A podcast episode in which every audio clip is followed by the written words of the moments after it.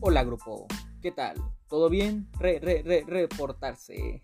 Ya después de este pequeño chiste de introducción porque hoy es fin de semestre, entonces andamos con toda la actitud, aunque sea miércoles, sí, aunque sea miércoles, mitad de semana andamos con toda la actitud porque se salvó el semestre y salimos bien. Espero que ustedes, que tú también hayas salido muy bien de este semestre, porque el sistema todavía no entiende que el 10 no es tan importante si realmente no aprendiste nada, pero ese ya será tema de otro video. Ay, ahora yo con videos, no te digo, de otro episodio del podcast. El día de hoy vamos a hablar sobre el tema de las personas privadas de la libertad. Comúnmente, coloquialmente, acá entre cuates, se le conoce como pues personas en la cárcel, en la prisión, ¿no? Creo que se les dice, no, creo que carceleros, sí, carceleros porque custodios son los que cuidan, ¿no? Los policías que cuidan adentro del centro penitenciario. Y vamos a verlo desde una perspectiva que hasta el mismo gobierno, los partidos políticos, que yo conozca, nadie, ni los maestros, nadie ha como puesto el dedo en esta línea, que es sobre pues diferentes cuestiones, ¿no? Como nuestro sistema carcelario aquí en México y en Latinoamérica también, ¿no? Pues se repite el caso, como diría nuestro presidente, el efecto cucaracha, la plasta si se expande. Eh, también en el mundo, ¿no? Principalmente este sistema que ya está pasado, que castiga a los más pobres, a quienes no se pueden defender y que premia a los más corruptos, a los delincuentes de cuello blanco, que sí tienen todo el dinero para defenderse. Eh, el título todavía no está bien designado, creo que puede ser inocentes palomitas en las jaulas, pues bien, ¿no?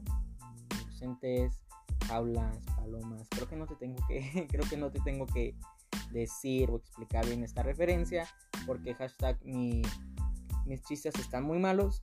Entonces, pues sí, es sobre eso, sobre las personas inocentes, porque estaba viendo en la película de Venom 2, sí, 2. Por si no la has visto, vela, súper recomendada, 100 de 100. Hashtag catador de, de, de películas acá en modo modo serio. Muy buena, ¿eh? En serio, sí, vela. Ahí, pues, Venom, ¿no? Como que dice, ay, aquí sería un gran festín o algo así, como que se quiere comer a los de la cárcel porque, pues, a quienes le importa, ¿no? Son delincuentes. Y, pues, el otro le dice que no, que la mayoría, pues, son inocentes los que están en las cárceles y en México, pues, se repite, se repite, perdón, esa misma situación. Entonces, pues, ponte en un lugar cómodo, ve por tu café, tu agua, tu té, mientras sea legal. Ay, perdón por ese chiste tan malo. Eh, y pues empieza a agarrar señal.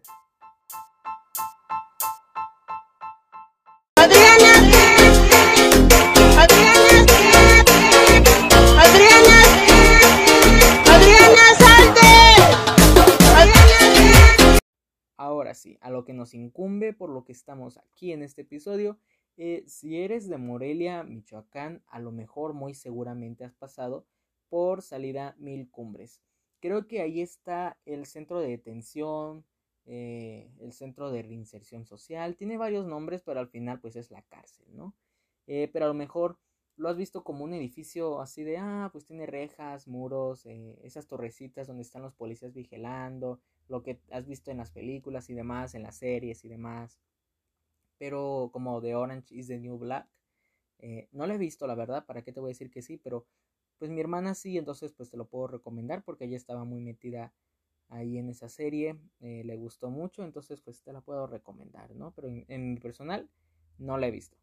Pero a lo mejor por ese tipo de películas, de series, de que expanden los medios, eh, te has dado cuenta pues más o menos cómo se maneja una cárcel, ¿no? Dentro de ese estereotipo que tenemos. Pero eh, muy pocas veces nos han dado esa información sobre realmente qué es lo que pasa más allá de eh, pandillas adentro y de que cambias el cigarro por el jabón y demás. Porque sí existen organizaciones no gubernamentales desde la sociedad civil organizada que hacen un gran labor, la verdad. Hay que reconocérselos que sí existen y hacen un gran labor, una gran labor, perdón. Eh, y pues por medio de estas se obtuvo la información también del gobierno que sí publica la información pero no la difunde. Entonces ahí es como me hace su trabajo pero no lo difunde, ok. Bueno, Eh, de 220 mil, más de 220 mil personas que durante 2021 estuvieron privadas de la libertad, o sea, en la cárcel, en la prisión, el 48% se declaró culpable en su declaración ante el Ministerio Público y de estas el 8.2% confesó hacerlo porque recibió presiones y amenazas. Si ves, casi el 50% de las personas que están dentro de la cárcel se declararon culpables y casi el 10% de estas eh, confesó hacerlo porque pues, recibió eh, presiones o amenazas eh, por agentes externos. No quiero decir que por parte del MP o de otras bandas ah, delictivas, pero pues para globalizarlo, vamos a decirles agentes externos, ¿no? Así lo constató el INEGI en la encuesta nacional de población privada de la libertad para, para aquí, para los, para los eh, amigos en POL 2021, que también señaló que el 42.1% de las personas fue golpeada o maltratada para asumir la culpa de hechos que se dieron pues durante este proceso, ¿no? De la interrogación y demás, por parte pues ahora sí de las autoridades del Ministerio Público. Aquí en una encuesta que tenemos de la EMPOL, que si la quieres te la puedo dar sin ningún, sin ningún problema, eh, nos dice que el 15.5% declaró que estuvo presente su abogado en estos procesos. O sea, del 100% solo el 15.5% eh, estuvo presente su abogado. 16.7% eh, fue engañado o engañada para inculpar a alguien más. El 40.9 le explicaron que podía guardar silencio y no responder, entonces que quedó con el 60% más o menos, no se le leyeron sus derechos, no se le dieron a conocer esos derechos, y el 34.5 fue engañado o engañada para echarse la culpa y aceptar hechos falsos. Entonces, pues esto también se ve reflejado, ¿no? En, en la sociedad, yo creo, o sea, Candil, ¿cómo iba esa, ese refrán, esa frase? Candil de la calle, oscuridad de la casa, pero aquí es oscuridad en la calle y oscuridad en la casa. La verdad, esto refleja cómo vivimos como sociedad, porque el 23% de la población señaló que fue detenida en la calle sin orden previa, ¿no? Algunos de manera arbitraria, otros no. Pero pues el 23 dijo que sí, que alguna vez fue detenida en la calle, sin una orden, ¿no? Del juez de, de estamos deteniendo por tal cosa. El 72% de las personas privadas de la libertad que están en la cárcel, eso quiere suponer, eh, tienen una sentencia dictada, mientras que el 27.8% sigue en proceso de que le dicten sentencia.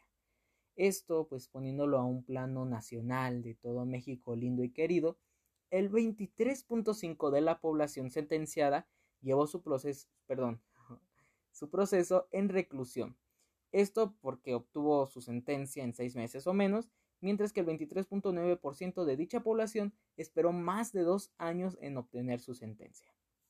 La EMPOL, como dijimos, eh, la EMPOL 2021 detectó que del total de la población que contó con sentencia dictada, el 39. no, sí, el 39% obtuvo una condena de 21 años o más, esto le sigue el 21.3% con una condena de 6 a 10 años y el 15.2% con un periodo de 1 a 5 años. Eh, la población privada de la libertad durante 2021 fue de 200, más de 220 mil personas, de las cuales pues, el estudio expone que el 94.3 se identificó como hombre y el 5.7 se identificó como mujer. Estos dos datos numéricos ¿no? de, de análisis nos servirán para ver cómo la justicia, además de ser únicamente selectiva, también es discriminatoria en razón del, pues se podrá decir, del, de si es hombre o es mujer. Eh, ya que de los hombres privados de la libertad, el 73.1 contaba con sentencia dictada, mientras que en la población de las mujeres la cifra fue de 53.7. Eso quiere decir que Mm, por así decirlo, más o menos la mitad de las mujeres que representan el 5.7% en, los centros penitenciarios no ha obtenido una, una sentencia dictada, eh, mientras que el 73.1% de los hombres sí.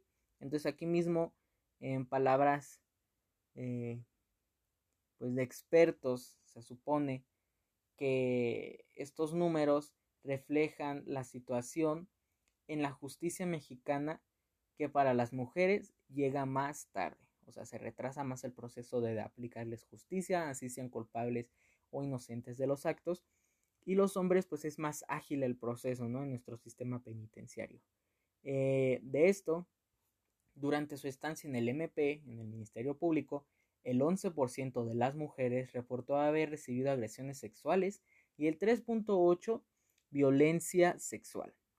Esto pues es de gran preocupación porque se supone que durante el proceso dentro del MP pues, no tendría que haber estos casos porque pues es la ley, pero vemos que aún así sistemáticamente se le sigue violentando en sus derechos a las mujeres dentro de los sistemas carcelarios de nuestro país, ¿no? Porque ni siquiera en el MP están seguras de no ser agredidas sexualmente por agentes externos. En esto, pues un comparativo que únicamente los hombres se reportó un 3.2% en agresión sexual y en violación sexual únicamente el 1.9%. Sí, también está grave en lo de los hombres porque ninguna persona dentro del MP tendría que estar violentado de ninguna manera, o sea, desde patadas, eh, puñetazos, desde golpes con objetos, eh, descargas eléctricas, quemaduras, la violencia sexual, la agresión sexual y demás, no tendría que existir realmente, pero vemos esta desigualdad, esta, sí, desigualdad dentro del mismo sistema, que la mujer sigue siendo vulnerada y el mismo gobierno no le da esa protección, ¿no? Eh, dentro de esto pues entra otro como subdivisión que el sistema carcelario mexicano, porque pues estamos hablando aquí en México, pero en muchas partes del mundo, si no es que en todo se replica igual, pero aquí en México, eh, aterrizando, las víctimas de la prisión preventiva eh, principalmente son mujeres, personas con discapacidad, migrantes e indígenas, ¿no? Son estos cuatro grupos de la sociedad que más sufren de esta aplicación de la prisión preventiva, que pues después el gobierno y demás nos ha dicho que la prisión preventiva es utilizada de manera indiscriminada como pena anticipada y se ha difundido que su aplicación es muy necesaria para garantizar, perdón, la seguridad pública cuando no hay más, o sea, no es más falso no es más equívoco este argumento por parte del gobierno que es más seguro aplicar la prisión preventiva. Eh, no sé, no es más falso que tu ex enviándote el mensaje de te extraño. O sea, es más falso esto del gobierno que el mensaje de tu ex diciéndote que te extraño cuando pues hubo ahí complicaciones amorosas. Y esto, pues aterrizándolo nuevamente, pero ahora en el contexto de Michoacán, el 61% de las personas que se encuentran privadas de la libertad están bajo este régimen de prisión preventiva. Tlaxcala es el estado con el índice más alto de esta pues herramienta jurídica. Todavía no llego a eso en mi carrera, entonces no sabría cómo expresarme qué es esto. Pero pues sí, como esta herramienta jurídica, con el 71.1% de la población total de las personas privadas de la libertad que están en la cárcel únicamente hay tres estados en todo México con menos del 30% de su población privada de la libertad. O sea, con esta medida, que si bien es bajo, se supone que tendría que pues, ser razonada, ¿no? Pero aún así, por ejemplo, Campeche 29%, Querétaro 26%, igual que Yucatán. O sea, el 29% de la población de Campeche eh, de las personas privadas de la libertad se encuentran bajo esta medida cautelar, ya me acordé, medida cautelar. Eh, a nivel nacional eh, podemos ver que el 42.2% de los hombres privados de la libertad se encuentran en la prisión preventiva, mientras que en el caso de las mujeres el porcentaje asciende hasta un 52.6%. Esto, pues podemos ver que la diferencia es bastante grande, casi 10 puntos porcentuales, en donde volvemos a decir que la mujer eh, sigue siendo oprimida sistemáticamente en todos los ámbitos de su vida y también, pues, como se diría, ¿no? Para acabarla, en los sistemas pues, jurídicos penitenciarios. En Michoacán, el 79% de la prisión preventiva es contra las mujeres.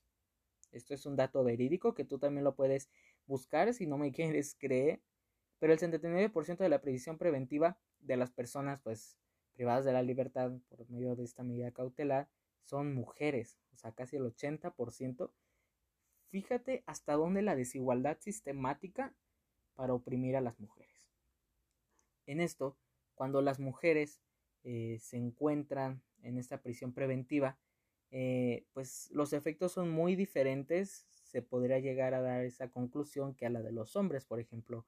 La mayoría de estas mujeres pues son madres solteras, jefas de familia, es el único soporte o hasta el principal económico y emocional de las familias que constituyen, sus hijos, sus hijas, sus hijos, sus hijas, sus familiares más cercanos, todo esto engloba una situación de precariedad social hacia las mujeres que también pues desencadenan una serie de problemáticas familiares, ¿no? En los núcleos familiares.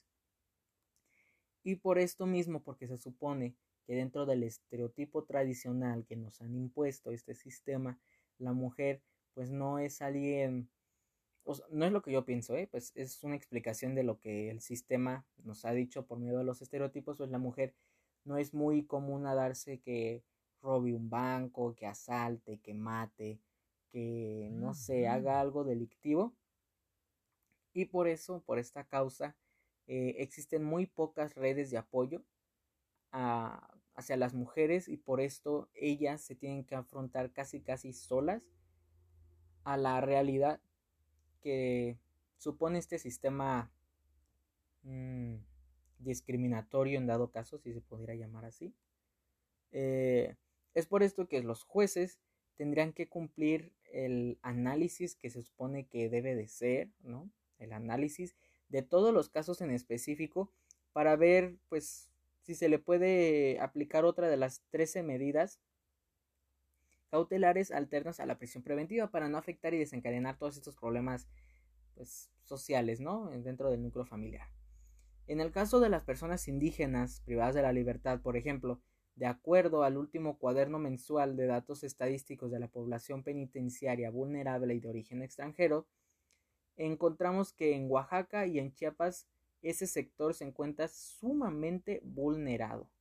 En Chiapas el 60.1% perdón, de las personas indígenas privadas de la libertad se encuentran en prisión preventiva, mientras que en Oaxaca el dato no es tan alentador como podría ser, mientras eh, que el 55.5% de las personas indígenas pues se encuentran bajo esta medida cautelar, aquí, eh, bueno, no aquí, allá, en Oaxaca. Esto aunque en el artículo 10 del convenio 169 de la Organización Internacional del Trabajo establece que al imponerse sanciones penales previstas por la legislación nacional a integrantes de algún pueblo indígena se deberán cumplir y tener en cuenta sus características económicas, sociales y culturales. En resumen, podríamos decir que el juez tendría que poner en la mesa antes de dictar esta medida cautelar el contexto que rodea a la persona pues juzgada eh, para ver otros tipos de sanción distintos al encarcelamiento preventivo.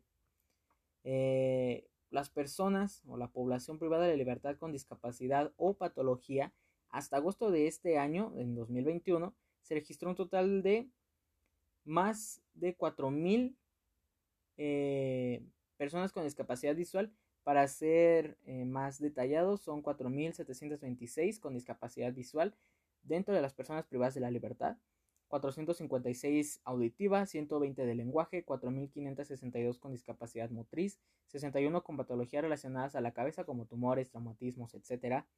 Y 12.773, 12.733, perdón, con diversas patologías, pues como es el cáncer, el SIDA, la leucemia, entre otras, ¿no?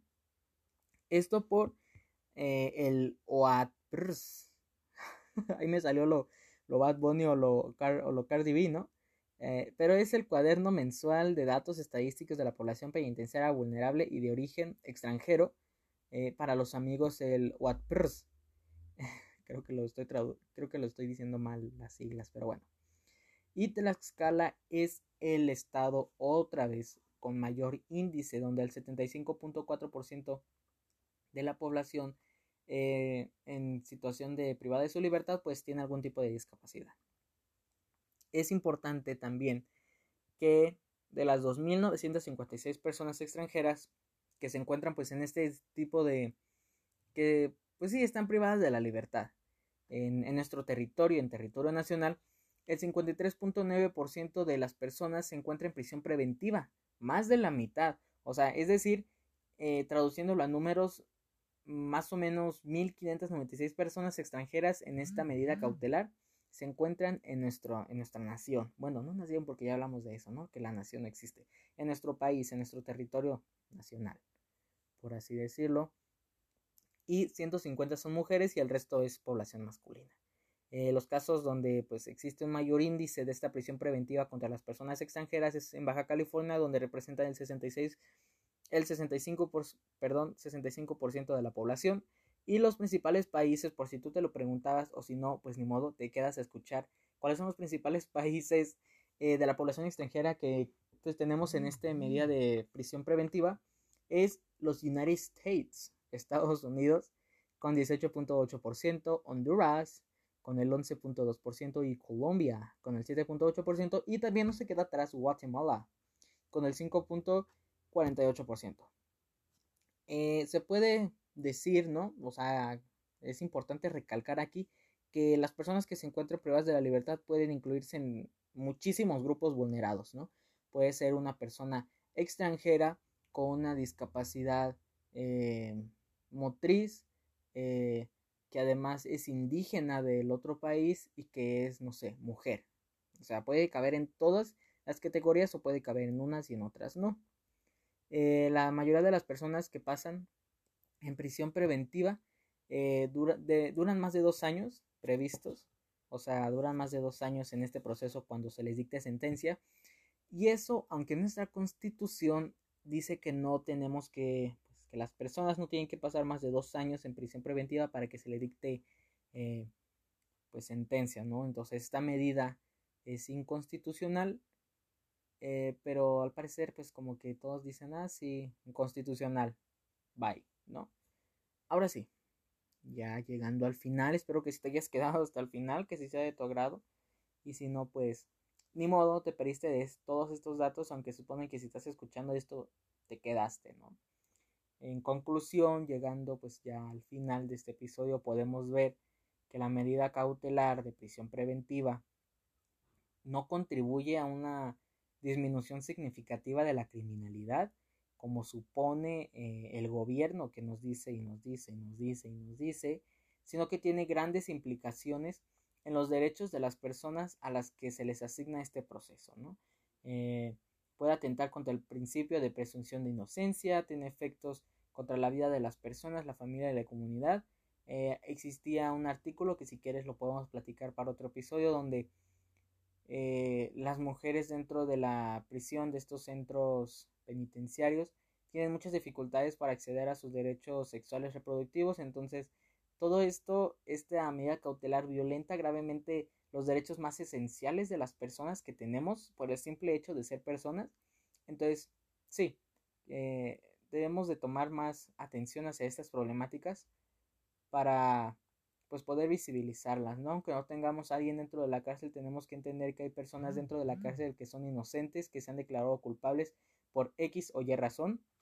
No voy a indagar mucho en esos temas.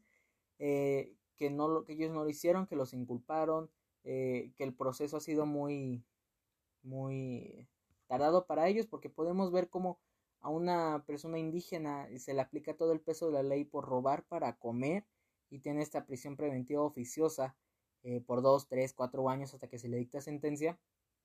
Pero al director de tal dependencia X, Y, Z, pues robó millones y millones únicamente por el hecho de robar, ¿no? De ser corrupto. Y pues no puede ir a prisión, ¿no? O sea, no se le aplica esta medida cautelar, pero cabe, cabe recalcar este... Ay, perdón si me emocioné. Es que este tema sí me enoja bastante. Estoy así como, como la bolita amarilla enojada. Ese es mi mood del día de hoy, así. Ah. Bueno, eh, pues bueno, eso es todo por el día de hoy. Espero te haya gustado demasiado. Eh, pues sí, creo que sí se va a llamar así al final este episodio. No pensé que fuera a durar tanto, la verdad, 21 minutos, casi 22. Se supone que esto está planeado para que dure menos de 10 minutos o 5, pero es demasiada información y eso que me quedé casi en la punta del iceberg. Es demasiado así como el tren de TikTok. Es demasiada información que si, que si la vieras realmente te quedarías como... ¿Por qué está pasando esto y nadie, nadie le toma el interés, ¿no? El interés político, porque pues desde ahí se puede hacer realmente algo. Así que si conoces cualquier organización no gubernamental, desde la sociedad civil organizada, pues que tengan este tipo de acciones en favor pues de las personas privadas de su libertad, mujeres, indígenas, personas con discapacidad, migrantes y demás, pues apóyalos, ¿no? Apoya estas organizaciones. Yo hasta el momento desconozco, pero sí tengo conocimiento de que me han platicado, pero la verdad se me ha olvidado decir, ah, sí es tal. Y pues, cuídate, eh, toma agua, diviértete y pues esperemos que esto del podcast sea algo habitual, que si sigamos teniendo este, mmm, ¿cómo se dirá? Esta, pues sí, esta, estas ganas, ¿no? Porque eso es lo que falta. Porque el semestre, yo acabé el semestre o el semestre acabó conmigo. Ya sé, es un chiste reciclado, pero de todos modos te debe de dar risa. Y si no, pues, eh, te debió de dar risa. Eh, ahora sí, ya ha sido todo hasta el día de hoy. Nos vemos en otro episodio. No olvides compartirlo con todas las personitas que tú quieras para que este mensaje llegue aún más.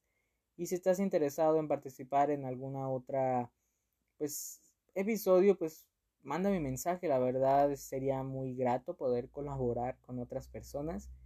O si quieres que hable de otros temas, igual puedes ir a mi Insta y me puedes pues poner, habla de tal tema, habla de este tema y pues con todo gusto aquí estamos para complacerlos. Así que eso es todo. Bye.